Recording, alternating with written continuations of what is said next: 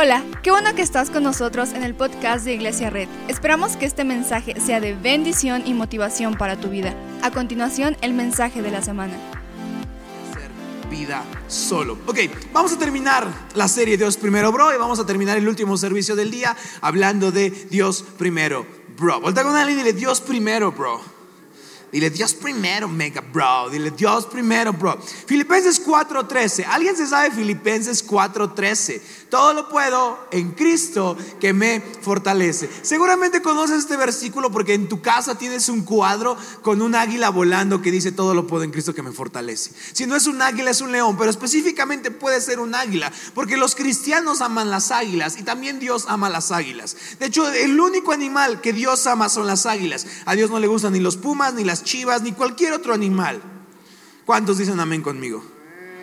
Muy bien, muy bien, muy bien. Mira, si no sales tan cristiano, por lo menos va a salir más americanista de este lugar, ¿verdad? Filipenses 4:3 es un versículo que utilizamos para hablar, todo lo puedo en Cristo que me fortalece. Y regularmente cuando hablamos de este versículo, lo usamos como un shot de motivación, lo usamos como un shot triunfalista de que todo va a estar bien. Entonces, cuando queremos lograr ciertas cosas, decimos, todo lo puedo en Cristo que me fortalece. Si alguien tiene un crush y quiere hablarle y no le está saliendo todo bien, va a decir, todo lo puedo en Cristo que me fortalece. Y se va a perfumar y va a intentar hablarle. Algunos cuando va perdiendo su equipo dicen, todo lo puedo en Cristo que me fortalece. Pensando que es, una, es un shot motivacional, es un boost motivacional para que todas las cosas inmediatamente me salgan como yo las quiero. Y de repente esa frase, ese versículo lo usamos así como si fuera un amuleto para que las cosas salgan inmediatamente como yo las quiero. Pero la pregunta del día de hoy es aquí, ¿cuántos hemos dicho, no levantes tu mano, pero cuántos hemos dicho, todo lo puedo en Cristo que me fortalece y las cosas no realmente mejoran? Podemos sin decir, todo lo puedo en Cristo que me fortalece y realmente las cosas no mejoran, porque no es un shot motivacional, no es una frase motivacional de TikTok, sino es un versículo que Pablo le enseña a los filipenses. Y Pablo está en la cárcel. Ok, entonces Pablo, Filipenses 4:13 no es para que lo comparta manejando mi nuevo coche y poner todo lo puedo en Cristo que me fortalece. Y Pablo, no. O sea, Pablo, no es un versículo que puedo compartir en mis, en mis hermosas y felices vacaciones. No, porque Pablo está en la cárcel. Y checa lo que dice Filipenses 4:12. Porque para entender Filipenses 4:13, hoy tenemos que entender Filipenses 4:12. Filipenses 4:12 dice, sé lo que es vivir en la pobreza y lo que es vivir en la abundancia. He aprendido a vivir en todas y cada una de las circunstancias, tanto a quedar saciado como a pasar hambre, a tener de sobra como a sufrir escasez. Dice, todo lo puedo en Cristo que me fortalece. El mensaje cambia. Porque el mensaje entonces no se refiere a, hey, ¿quieres lograr algo? Filipenses 4:13 hey, ¿quieres ser un coach? Filipenses 4:13. No, entonces el mensaje cambia a lo siguiente. Cambia a que Pablo enseña este versículo como la capacidad que tiene el ser humano de aprender a vivir en escasez y aprender a vivir en abundancia. De aprender a vivir a hambre y, aprender a vivir en, en bendición. Porque aprender a vivir en bendición es fácil, ¿cierto o no? Vivir bien es fácil. Todos agradecemos a Dios cuando vivimos bien. Todos celebramos. Cuando ya nos cayó nuestro aguinaldito, uy, gracias a Dios. Pero ¿quién llega a su casa y celebra que no ha vendido nada? Nadie. Nadie va a decir, hey, qué padre, mi amor, no hemos vendido nada, qué chido día. Nadie lo va a hacer. Porque no es una actitud humana, no es una actitud natural que hagamos. Seguramente quizá agradeces el día.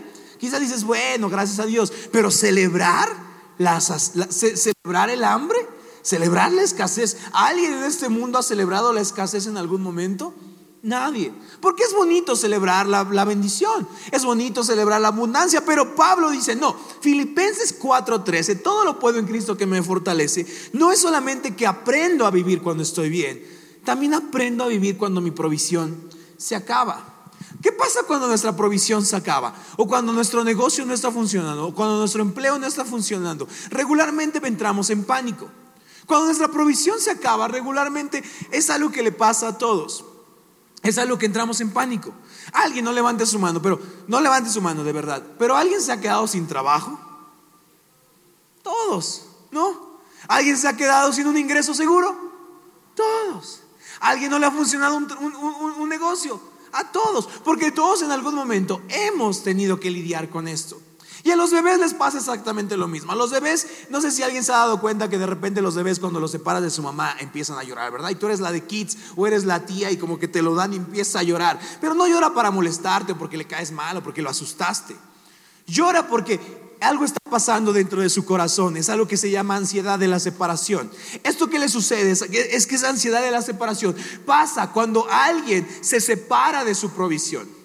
Cuando alguien se separa del lugar que estaba dándole provisión, como al bebé le pasa, comienza a llorar, comienza a, tener, entrar en pánico. Y quizás no lloras como un bebé, pero todos hemos entrado en pánico cuando nuestra provisión se acaba. Todos hemos perdido un poco la cordura. Todos hemos perdido un poco la paz cuando nuestra provisión se acaba, porque es algo que nos ha pasado a todos. Y déjame decirte algo, es algo que si no te ha pasado, te puede pasar. La pregunta aquí es, ¿qué vas a hacer cuando la provisión se te acabe? Porque cuando la provisión se acaba, nuestra necesidad comienza a hablar.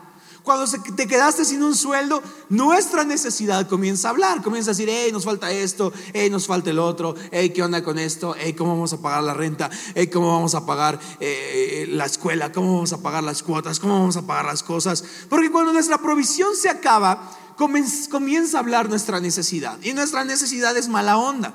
Es fuerte, mira nuestro coche, mira nuestra casa, mira nuestras cortinas, mira todo. No podemos, no hemos podido salir a cenar, no podemos hacer esto. La necesidad comienza a hablar y esta ansiedad de la separación de nuestra provisión comienza a hacerse más fuerte. Por eso en este episodio de Dios primero, bro, aprenderemos un poquito a qué, a, qué, hacer en esa circunstancia. Porque vivir en abundancia es fácil. No, ya vimos que pues, vivir en abundancia, todo el mundo sigue a Dios en momentos de abundancia. Pero en momentos de pánico, de estrés, de ansiedad, de, de ansiedad de la separación, ahí es lo difícil. Y te puedes preguntar, ok, ¿y esta historia en dónde está en la Biblia? Bueno, hay una historia en Josué 5 versículo 10, que dice, al caer la tarde del día 14 del mes primero, mientras acampaban en la llanura de Jericó, los israelitas celebraron la Pascua. Al día siguiente, después de la Pascua, el pueblo empezó a alimentarse de los productos de la tierra, de panes sin levadura y de trigo tostado. Quiero que leas el 12 conmigo. Desde ese momento que dejó de caer maná. ¿Alguien se sabe la historia de maná? No de la banda, yo sé que te la sabes. Alguien dijo, ahorita sí participo. Labios bien partidos. ¿Cuántos dicen amén? No sé ni de qué habla esa canción, pero bueno, mejor no digas amén, no, no voy a hacer que, que algo suceda y no fue mi culpa, ¿no? Yo sé que algunos dijeron, esta canción sí, me desvelé viendo las 10 cosas interesantes que sabes, de, que no sabes de maná ayer, el domingo, a las 2 de la mañana, pero no hablo de ese maná, hablo del maná que cae en que cae en el desierto. Te voy a contar la historia por si no te la sabes. El pueblo de Israel está, está en Egipto y de repente llega un hombre que lo va a liberar que se llama Moisés. Muy bien. Entonces llega este hombre, Moisés, los libera y de repente los lleva al desierto. Pero ¿qué crees? En el desierto no hay qué, no hay comida. Entonces en el desierto Dios hace uno de los milagros que más me impresionan y que más me gustan. Suplir su necesidad con maná. La Biblia dice que comienza a caer maná del cielo. Nadie sabe realmente cómo era el maná. Seguramente era como unas hojuelas de maíz. ¿Ok?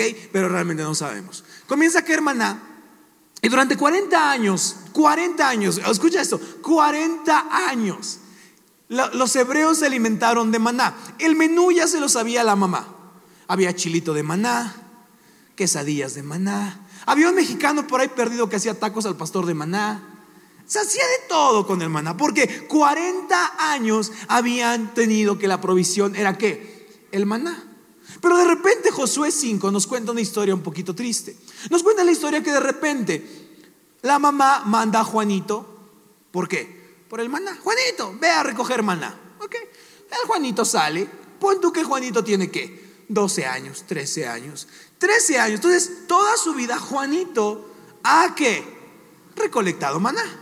Todo lo que tiene que hacer Juanito es salir con su cubeta, dar unas vueltecitas, ¿verdad? Pasear, hablar con sus amigos. Y va a regresar con 4, 3, 5 kilos de maná y la mamá va a cocinarle eh, unos hochos de maná, qué sé yo. Y esa es su vida. Eso lo conoce. Pero de repente Josué 5.10 nos cuenta que pasa algo bien triste. De repente Juanito sale como cada día y va paseando por ahí y va teniendo la, la cubeta de maná. Y me da mucha risa porque he hecho esto todos los cuatro servicios, ¿verdad? Yo creo que los que han estado los cuatro servicios ya hasta se saben lo que, lo que sigue, ¿verdad? porque he hecho lo mismo. Pero bueno, Juanito, eh, Juanito sale a recoger maná y de repente se da cuenta que el maná, ¿qué crees? No cayó. No hay maná. No hay maná. Toda su vida ha visto que del cielo cae algo llamado maná, que es lo que los alimenta. O sea, todos los, 40, los 12 años de su vida ha visto que la provisión cae del cielo. Entonces de repente entra un poquito en pánico. Juanito empieza a decir, ¿qué? ¿Qué, qué, qué onda? Mi mamá me va a regañar, va a decir que me gasté el dinero, va a decir que no puse atención. Y regresa corriendo con la mamá y le dice, mamá, ¿qué crees? No puede ser, no hay maná. La mamá dice, Juanito, le pega un cachetadón porque seguramente se fue a las maquinitas con sus amigos, ¿verdad? Como ninguna mamá mexicana ha hecho en ningún momento de su historia, ¿verdad? Y de repente la mamá de Juanito sale con el maná y, dice, no puede ser, no hay maná. Le habla a su comadre, que esta comadre todavía no se había levantado, ¿verdad? Dice, comadre, ya levántate, por favor, no hay maná. Y se levanta y de repente entonces van a salir, salen de la tienda, salen de su casa y no hay maná. Imagínate esto, 40 años, ¿ok? Quiero que veas esto, 40 años la gente ha comido maná y en un momento, en un día, dejó de caer maná. Imagínate qué pánico. el único menú que se saben es maná. Guisado de maná, albóndigas de maná, quesadillas de maná, guaraches todo es de maná. 40 años. 40 años y se han dado cuenta que hoy la provisión se acabó. No sé qué pasaría por nuestra vida en algún momento de que si la provisión de este momento se acaba. No sé qué pasaría por nuestra mente si la provisión en este momento se acabaría, pero seguramente es como ha pasado como en algún momento de nuestra historia en que nos quedamos sin trabajo. Teníamos un empleo seguro y de repente se acabó. Tenemos un empleo, que todo estaba bien y de repente se acabó. A todos nos ha pasado un momento en la historia en lo que nuestra provisión que estaba segura se acabó. Quizá alguien que estaba con nosotros, que era el proveedor, decidió tomar otra vida.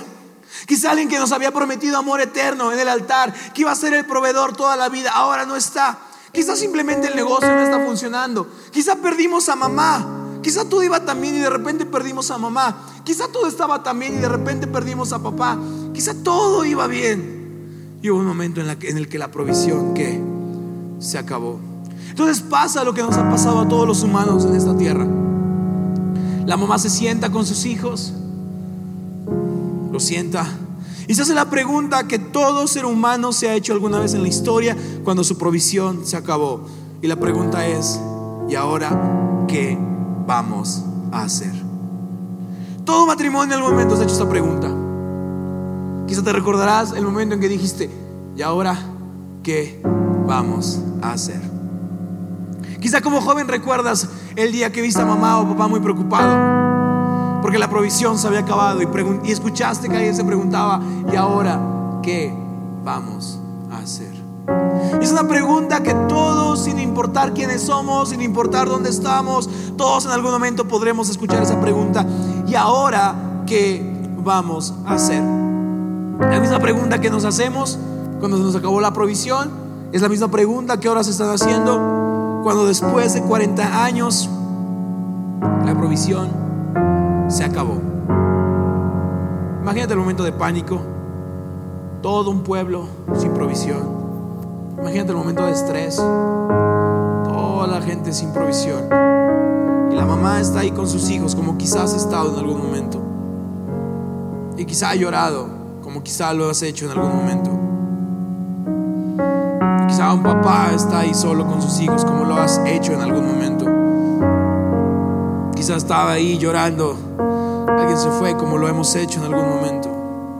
Y la mamá está ahí, sienta a sus dos hijos, a sus tres hijos, y de repente esa pregunta está en su mesa. Esa pregunta está resonando cada una de las paredes que hay en su habitación.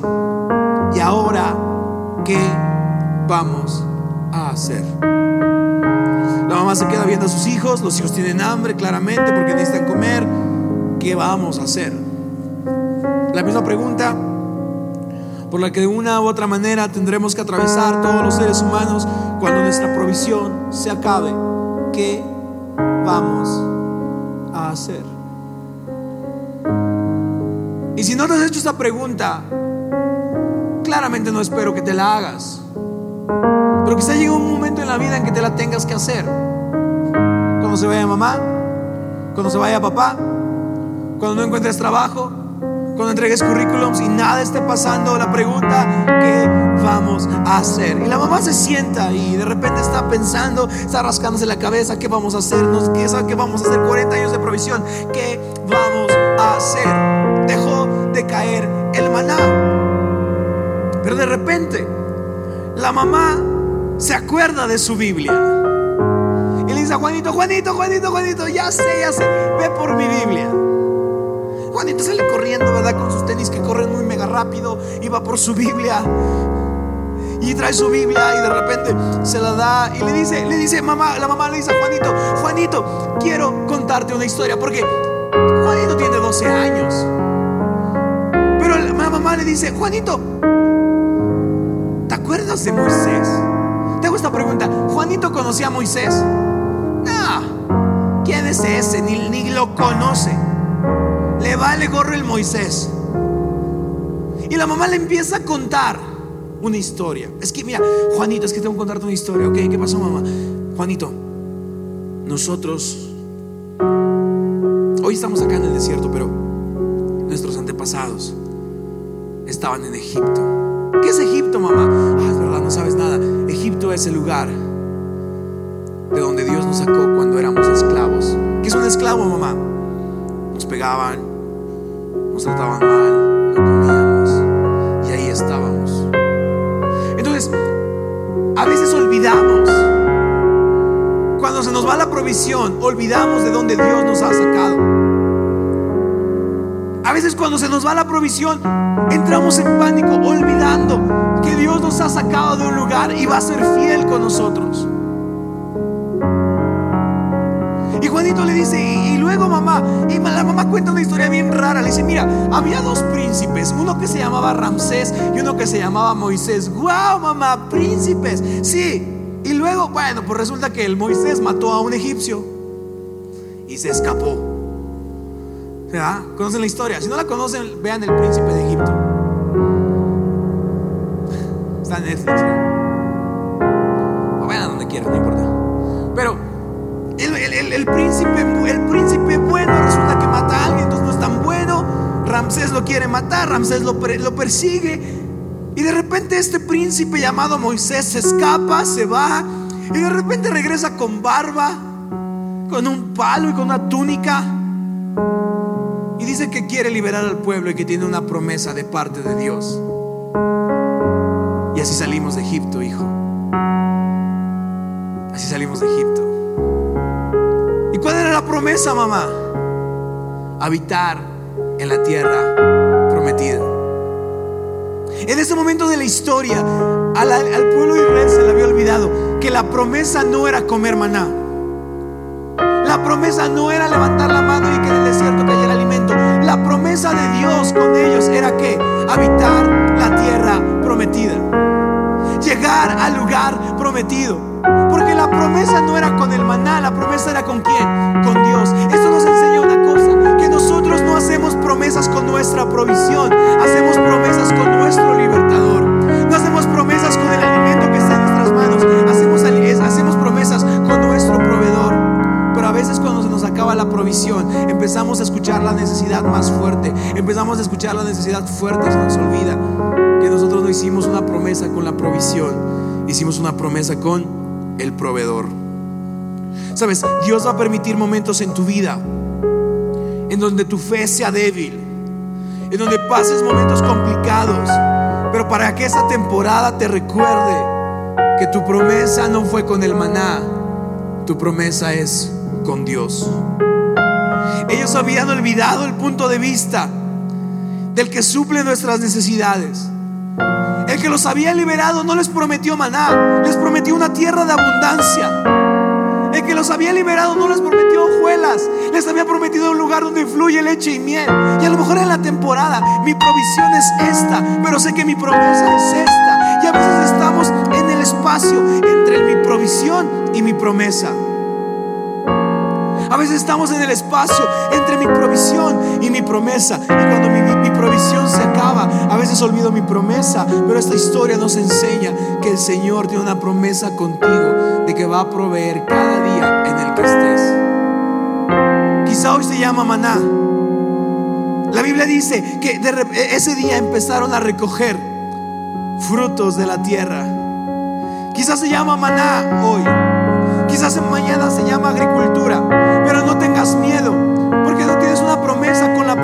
Tu promesa es con Dios, el proveedor. Y si hoy tu maná se acaba, quizá mañana es agricultura, pero Dios siempre estará contigo, porque Dios no te prometió comer todos los días, Dios te prometió abundancia,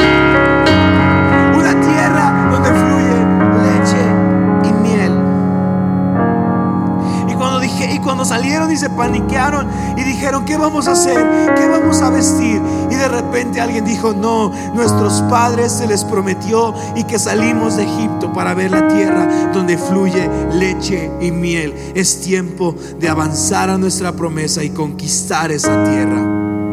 Es tiempo de comer de esa tierra. Hoy decides si vives tu vida desde el punto de vista de tu necesidad o desde el punto de vista de tu proveedor. Porque a veces pasamos más tiempo escuchando nuestra necesidad que escuchando a nuestro proveedor. La necesidad te va a decir todo lo que te hace falta, pero el proveedor, oh amigo, el proveedor te va a decir yo estoy contigo.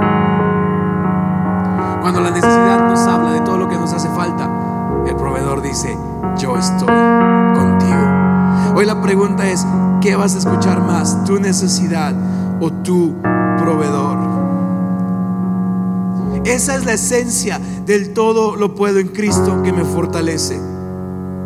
Que cuando hay maná, Dios es mi proveedor. Cuando no hay maná, Dios es mi proveedor. Cuando tengo que recoger frutos de la tierra, Dios es mi proveedor. Cuando tengo que avanzar a la tierra donde fluye leche y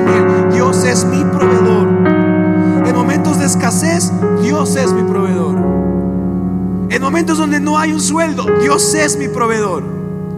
En momentos donde me está yendo súper bien, Dios es mi proveedor. Esa es la esencia de todo lo puedo en Cristo que me fortalece. Pablo diciendo, tengo algunas necesidades, pero he aprendido a que enfrento esas necesidades, no desde el punto de vista de las necesidades, sino del punto de vista de mi proveedor. ¿Sabes algo? Tu promesa no es con tu provisión, es con tu proveedor. Tu promesa no es con tu sueldo, es con Dios. Tu promesa no es con tu empleo, es con Dios. Tu promesa no es con tu negocio, es con Dios. Tu promesa no es con quien te da el dinero, tu promesa es con Dios.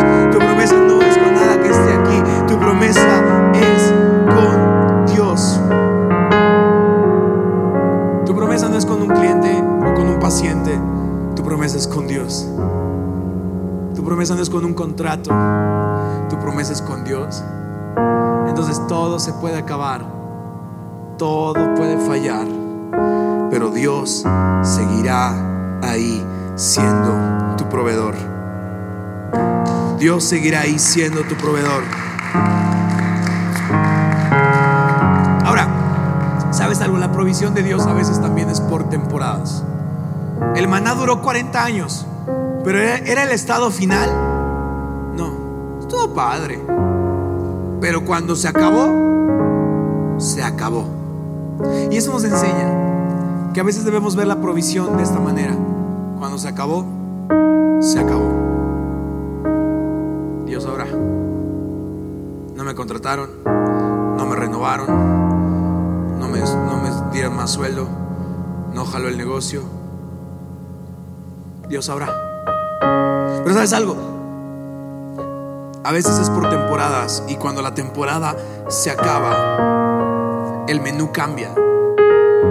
Y cuando el menú cambia, es porque Dios nos quiere llevar a la siguiente temporada. ¿Será mejor que la anterior? No sé. Pero sé que seguirá Dios siendo fiel.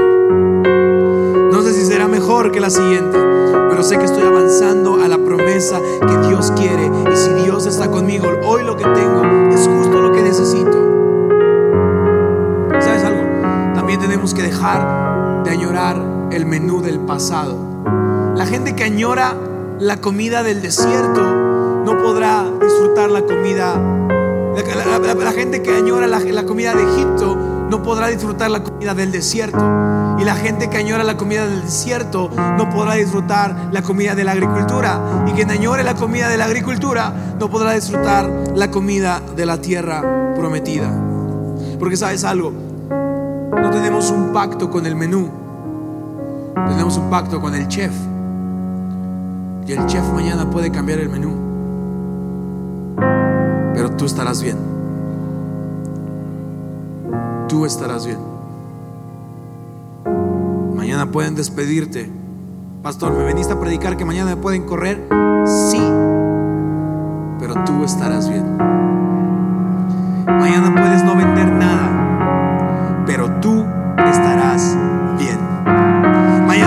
Encontrar empleo. Pero tú estarás bien. Tú estarás bien. Este año será el mejor año de tu vida. Espero, de corazón. Pero quizá no.